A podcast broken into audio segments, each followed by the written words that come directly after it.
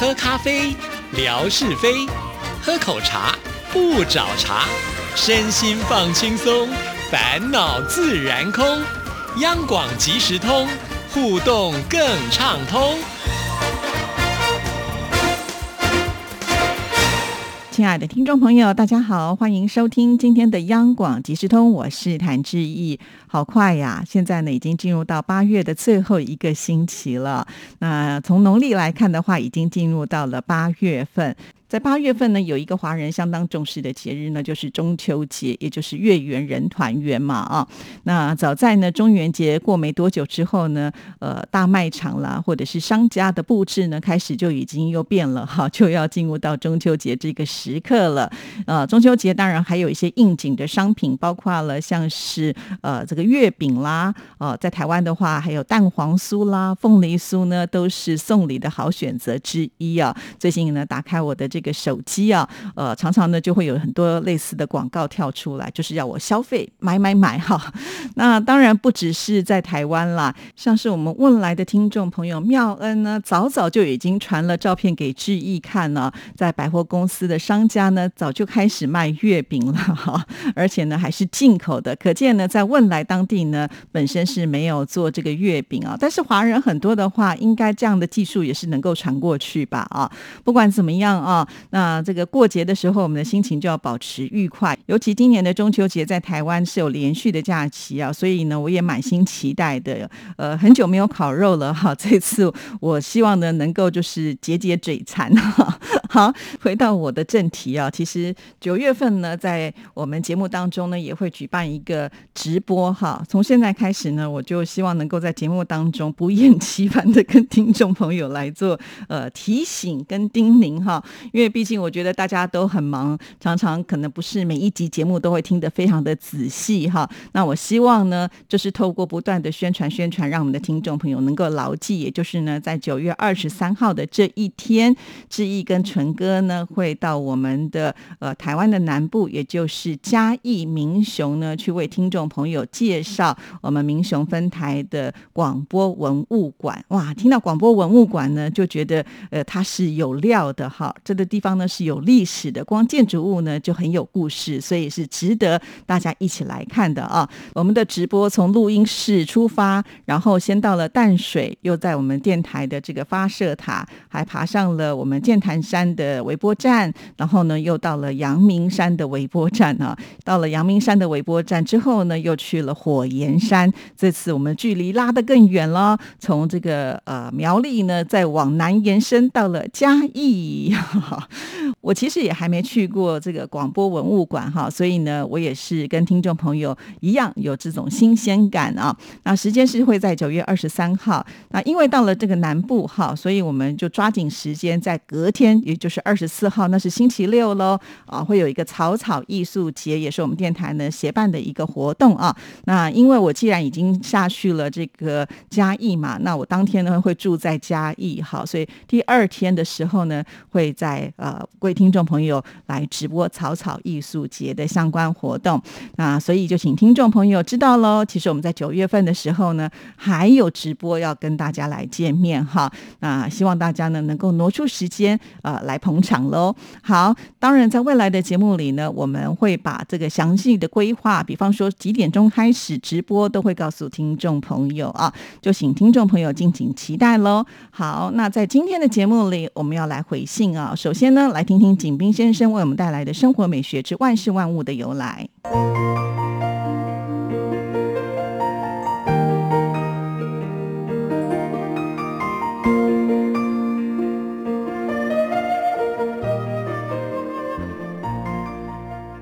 亲爱的朋友，你们好！央广即时通，因为热爱，未来更精彩。刨根问底，探究万事的来龙去脉。追本溯源，了解万物背后的故事，万事万物的由来。欢迎您的收听，我是景斌。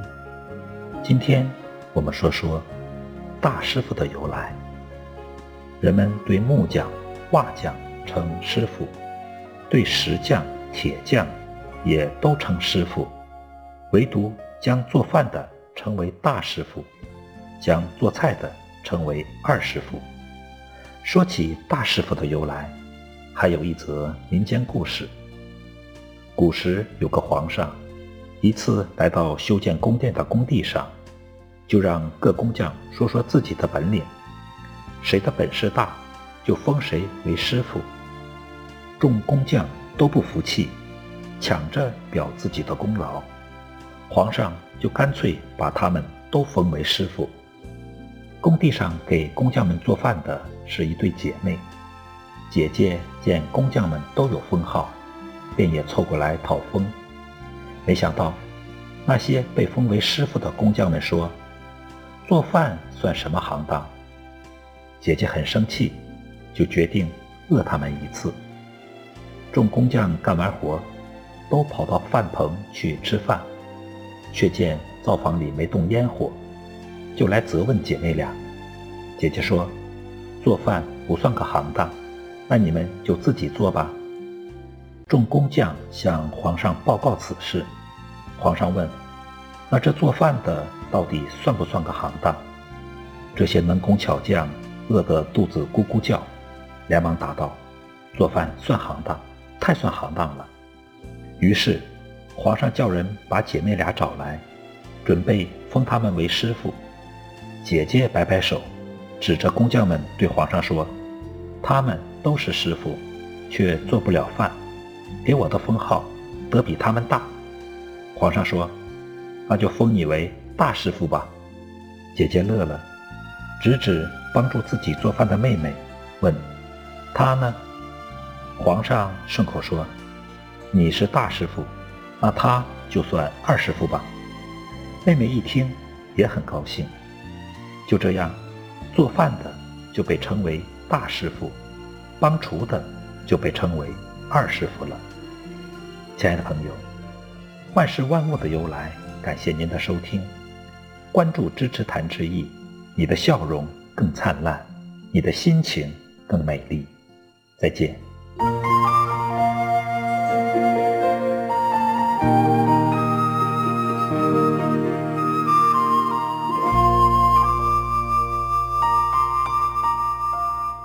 谢谢景斌先生。那我们现在呢，就来看信件呢。这封信是天马老师所寄来的，是八月二十四号所写来的。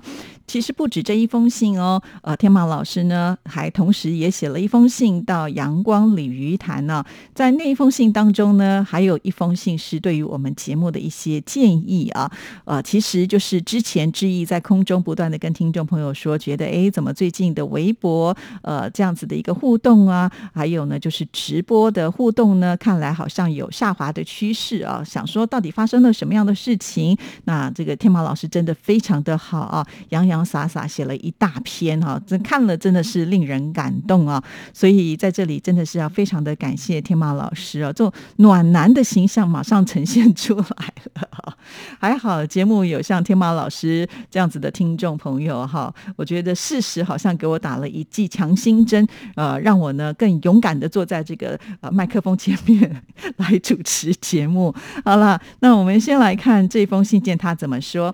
致意见信好，听了八月二十二号周二的节目，志平兄分享了那个分手。账单的趣闻，除了鄙视那个男人以外呢，想想女方提出分手是绝对的明智之举，否则真的走在一起和这样的人生活，是不是也太恐怖了？很难理解那个男人这样活着是不是也太累了？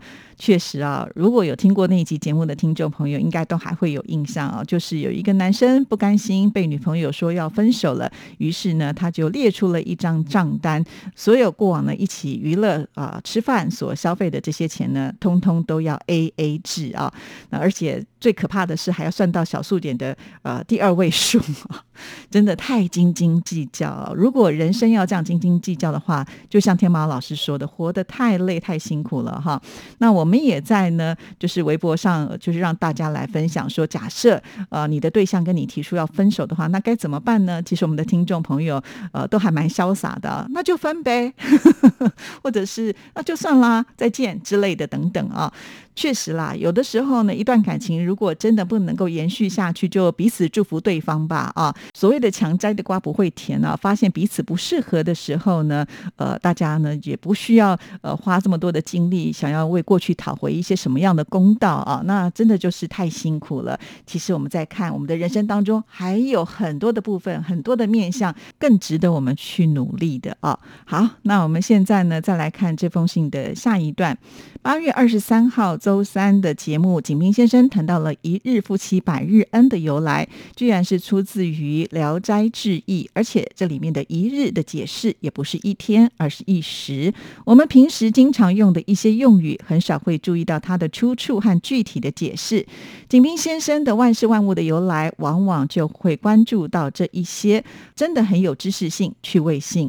确实，呃，我想今天如果景斌先生听到节目，应该也会很开心啊。其实不只是我们天猫马老师有说过，像是呃乐祥也有提到过，确实啊，呃，我们很多的用语就用的很自然呢。那在这个节目当中，尤其是很轻松的方式呢，呃，景斌先生用他磁性的声音娓娓道来啊，大家呢就听节目的时候就能够长知识，所以景斌先生很棒哦。好，我们再来看下一段节目中，乐祥的信件提到了宜兴的善卷洞，志毅有去过，我也去过。善卷洞是以水洞。闻名宜兴同样闻名的还有张公洞、灵谷洞，统称为宜兴三洞。这是我最早出外旅行时候去的一个地方，屈指一算都已经快四十年前的事情了。现在去过很多地方了，著名的溶洞也去了不少。但是宜兴三洞还是记忆深刻。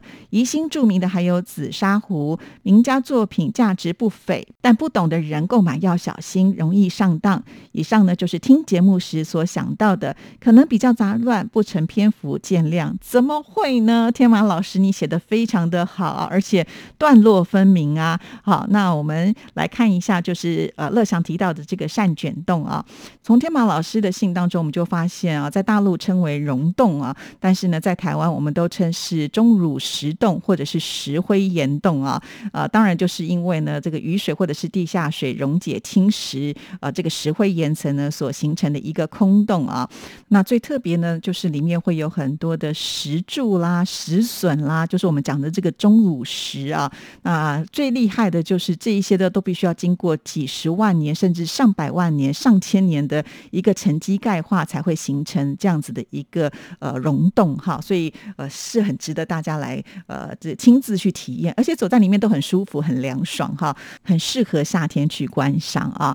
那讲到了这个宜兴的紫砂茶壶啊，我不免又会想到乐祥，为什么呢？就是因为上次我去宜兴的时候，我跟乐祥呢就约在。紫砂茶壶的一个博物馆的门口啊，主要呢是因为我们旅游团呃这个行程呢有呃延迟了，所以乐祥等了我好久啊。那我们碰面的时间呢都已经耽搁到就是他要回去的高铁的行程了，真的很不好意思。但是见到乐祥我还是很开心啦。所以当年我应该是在两千年的时候见到的乐祥，然后时隔呃快要二十年的时候呢又再度的见面哈啊。真的是很珍惜这一段感情。那说到了紫砂茶壶，我不免要想到另外一位听众朋友，已经很久没有在我们微博上出现的，呃，就是福琴大总管啊。当他知道志毅呢要去宜兴这个地方的时候呢，他也会担心啊，就是志毅会花大钱去买这个紫砂茶壶，呃，又担心呢志毅不识货哈，会上当受骗，所以还特别呢千交代万交代这个乐祥啊，叫我呢。就是不要随便的去买哈，回想就觉得好像还是昨天的事情，可是一晃又好几年的过去了。老实说，我真的是觉得很庆幸啊，就是在我主持央广即时通之后呢。